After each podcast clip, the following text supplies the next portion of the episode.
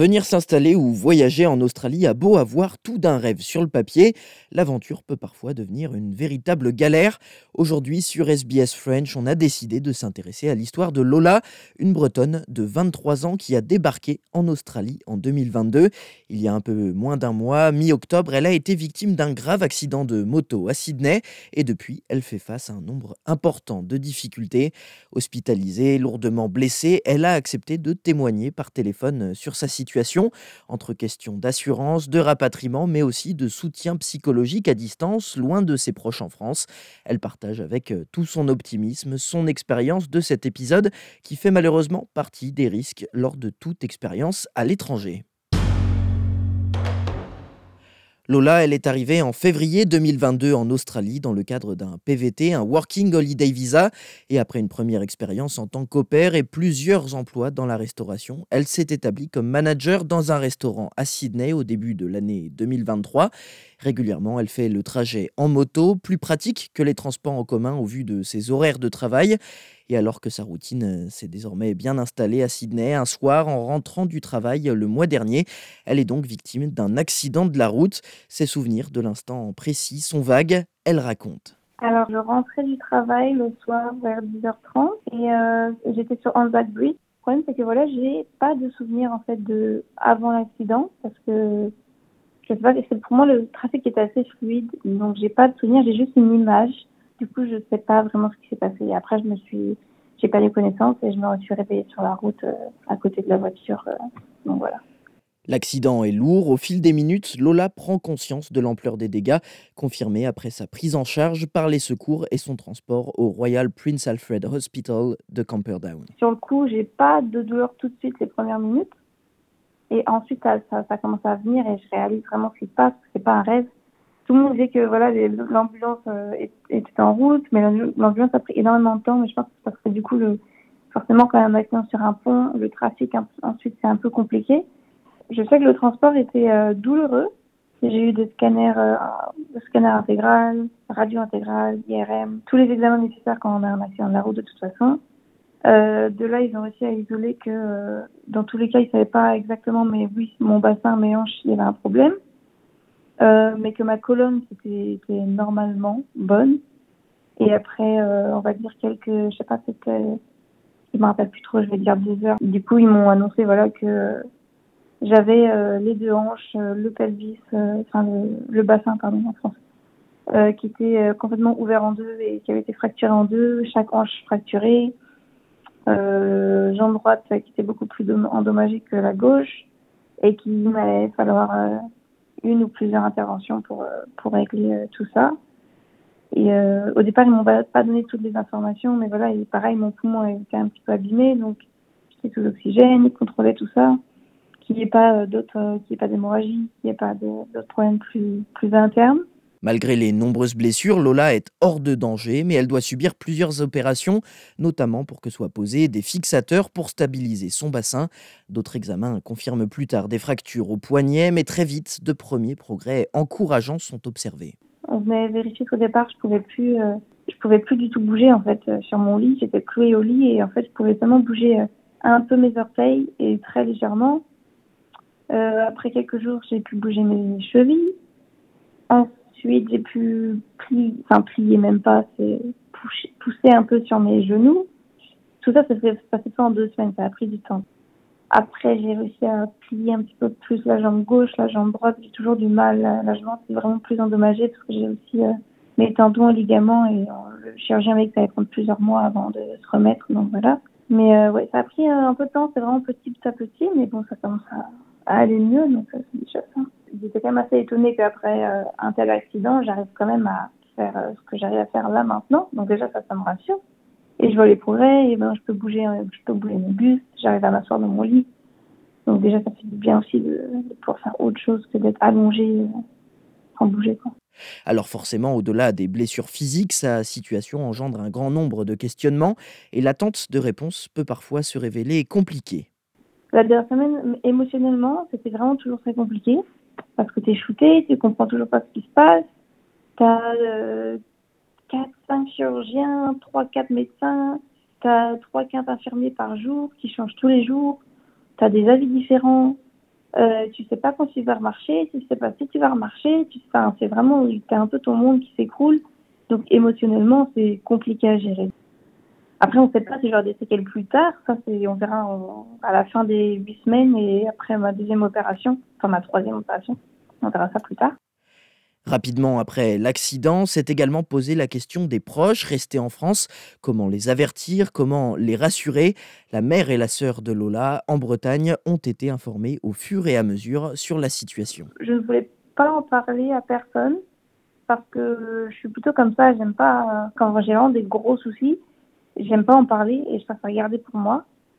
Et en fait, j'ai juste demandé du coup euh, à ce qu'on appelle euh, ma mère ma sœur de base mais c'était seulement pour une question d'assurance.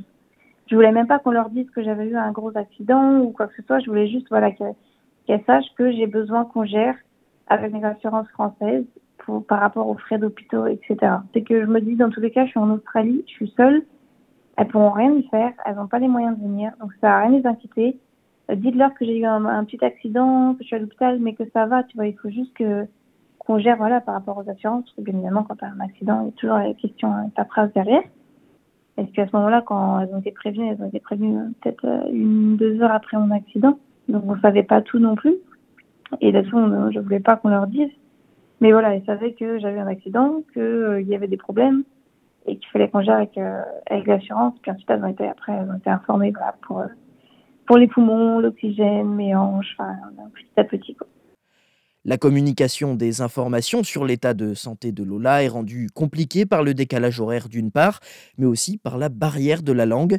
Difficile pour la famille d'être en contact direct avec les médecins de Lola qui se retrouvent comme le seul relais des informations sur son état de santé, alors que son état ne lui permet pas tout le temps d'être consciente à 100% lors des premières semaines.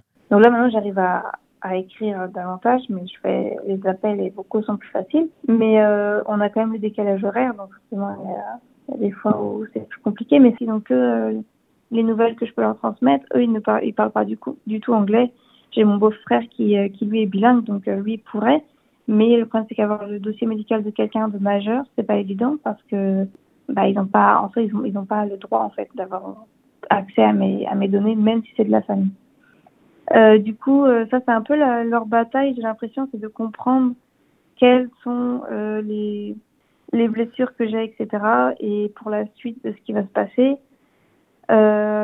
d'où ils veulent un rapatriement de par rapport à des choses qui se sont mal passées, qui ne sont pas passées comme ça, ça, ça, aurait dû se passer, et le fait que je sois loin, que je sois toute seule maintenant ici, que j'ai pas un grand entourage. Enfin, voilà, c'est pour ça aussi qu'elle qu essayent de me rapatrier euh, en France. Mais, euh, mais oui, c'est sûr qu'être de ses proches, c'est toujours plus évident. Euh, avoir la, pouvoir communiquer, donc, parce que voilà, j'ai pas de problème spécialement pour communiquer ici. Il y a quand même les termes médicaux que je comprends. Après, il y a quelques mots parfois, termes médicaux, où, où je suis obligée de regarder, mais bon, c'est quand même rare, donc ça va. Sur ça, j'ai quand même de la chance. Et en plus d'avoir fait médecine, donc il y, a y a quand même beaucoup de termes qui se ressemblent avec des termes français, donc heureusement. Mais euh, j'ai appris beaucoup de vocabulaire ici.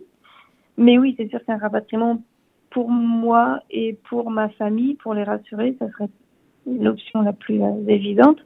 Alors forcément, dans cette situation, un rapatriement permettrait à Lola d'être au plus près de ses proches et faciliterait sans doute la communication. Mais celui-ci est coûteux. D'après la famille de Lola, un rapatriement en avion-ambulance s'élèverait à plus de 300 000 euros et un rapatriement sanitaire en avion de ligne, pour l'heure impossible au vu de l'état de santé de la jeune femme, s'élèverait lui à environ 60 000 euros. Des frais énormes et qui, dans le cas de Lola, ne sont pas pris en charge malgré les différentes assurances auxquelles elle a souscrit. Comme beaucoup de jeunes qui viennent en Working Holiday Visa en Australie, elle a fait le choix d'un combo carte Gold plus assurance pour les backpackers. Son assurance est réputée parmi les PVTistes en Australie, pourtant elle n'a pas suffi. Euh, de base, j'ai des assurances qui normalement devraient couvrir en temps, enfin, dans ces moments-là. J'ai la carte Gold premier euh, via ma banque et j'avais pris cette carte-là parce que justement quand tu voyages, c'est toujours la meilleure option.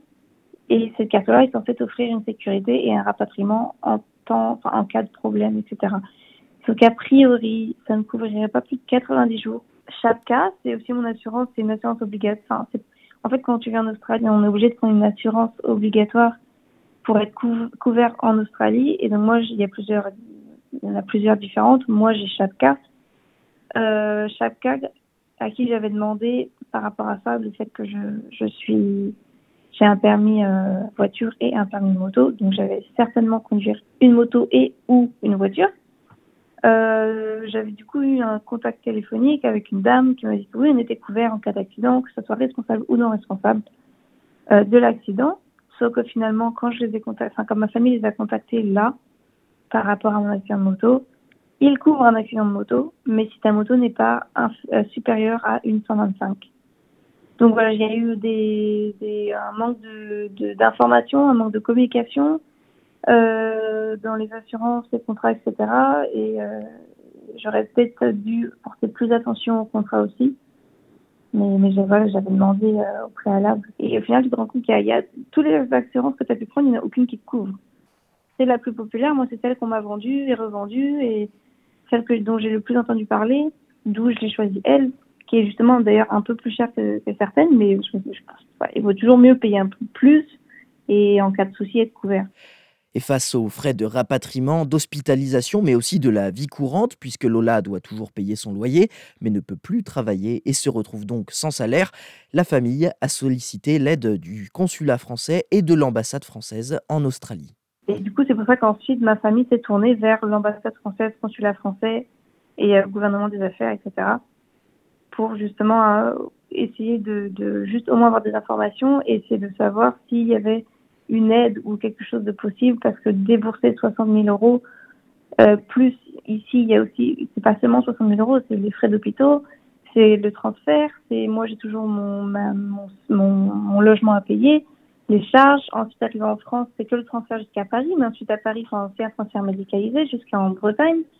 Donc c'est vraiment un coût qui est énorme et chose que je ne peux pas me permettre. J'ai pas 60 000 euros d'économie pour à dépenser pour un billet d'avion, clairement pas pour le moment, ils peuvent rien faire parce que quand je dis, je suis pas dans un pays démuni et que euh, que la seule la option maintenant, ils allaient étudier, ils ont essayé de trouver une aide, ils vont voilà, ils vont faire un maximum, mais que là, la, la meilleure option maintenant, c'est d'ouvrir une cagnotte. La famille a donc ouvert euh, une cagnotte en ligne sur la plateforme La Cagnotte des Proches. Plus de 250 donateurs, parfois complètement inconnus, depuis la France ou l'Australie, ont pour l'instant permis à la famille de Lola de récolter plus de 8300 euros. L'initiative a d'abord un peu gêné la jeune femme qui préférait rester discrète sur sa situation, mais qui reconnaît, au-delà de toute aide financière, que le soutien apporté par les nombreuses personnes l'aide à tenir bon. Au début, voilà, j'étais vraiment très ennuyée. Je voulais pas que les gens le sachent. Comme je dis, même mes, mes amis proches ici, ils ne le savaient pas. Mes amis proches de France ne le savaient pas. Ma famille, de toute ma famille, il y a seulement deux personnes, donc ma soeur et ma, ma mère pour gérer par rapport aux questions assurance. C'était vraiment quelque chose que je voulais vraiment pas en parler à personne.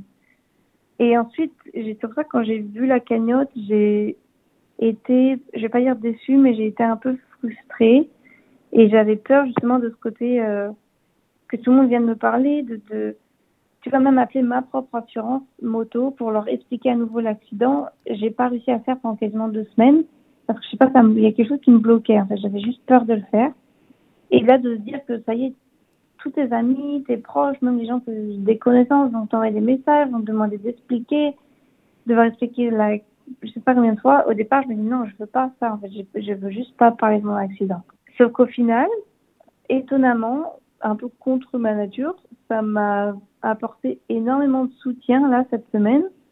Mais du coup, oui, c'est vrai que ça j'ai là, je vois vraiment la différence entre cette semaine et les deux autres dernières semaines. Déjà, en plus, je suis beaucoup plus éveillée.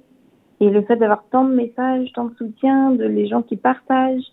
Donc, euh, de voir quand même tout ce soutien-là, de tous, toutes ces personnes, que ce soit au bout du monde ou en France, ou des gens qui me connaissent pas et des gens qui me connaissent, ça m'a quand même, psychologiquement, ça m'a quand même fait énormément de bien. Pour l'heure, l'idée d'un rapatriement semble encore assez lointaine. Lola a en revanche été transférée dans un hôpital privé plus spécialisé pour qu'elle puisse bénéficier de la meilleure rééducation possible. Des frais qui s'annoncent une fois de plus élevés, mais Lola a tout de même un dernier espoir, une troisième assurance, australienne cette fois, une assurance obligatoire, la Green Sleep, à laquelle elle a souscrit lors de l'achat de sa moto et qui pourrait permettre d'au moins prendre en charge des frais d'hôpitaux. Qu'on appelle la Green Sleep, c'est la CTP et en fait, quand tu as un accident sur une voie publique, a priori, ça peut te couvrir. Je ne sais pas encore si ça couvre tout. Je ne sais pas si ça couvre entièrement toutes les charges de l'hôpital. Je croise les doigts. Vraiment, je croise les doigts parce qu'on sait que les, les frais en Australie, c'est juste extrêmement cher. Et euh, donc, je croise vraiment les doigts parce que j'aurais pas encore de réponse. A priori, ils vont m'appeler de nouveau le 22 novembre. Donc, j'espère qu'ils vont pouvoir financer et couvrir au moins les frais d'hôpitaux. Ça me permettrait de ne pas être endettée pour le reste de ma vie. Alors malgré sa situation, Lola garde espoir et s'estime euh, chanceuse, mais elle alerte les autres expatriés à la plus grande vigilance en termes d'assurance, souhaitant que son expérience puisse servir à d'autres pour anticiper tout problème de santé ou accident loin de leur pays d'origine. Je me dis qu'il y a toujours pire en fait, Je, suis, je suis quand même vivante. Théoriquement, j'arriverai à remarcher. Je ne sais pas si je pourrais faire autant de sport qu'avant, voilà, avoir exactement la même vie, mais je sais que dans tous les cas, un jour, je serai capable de faire des activités, voilà. Si, imaginons, il n'y a pas de, rapatriement, euh, que tout se passe pas comme prévu ou j'ai d'autres problèmes par la suite, dans tous les cas, au moins, même si ça se fait savoir, c'est qu'au moins de prévenir et que les gens fassent attention et peut-être même euh, prennent une assurance supplémentaire qui vraiment, elle, couvrira dans tous les cas. Parce qu'au final, bah, on se retrouve dans des situations comme ça où on est en stress, on ne sait pas, on a peur, on, enfin, alors ne devrait pas, on devrait pas avoir ça à gérer quand on est jeune, etc.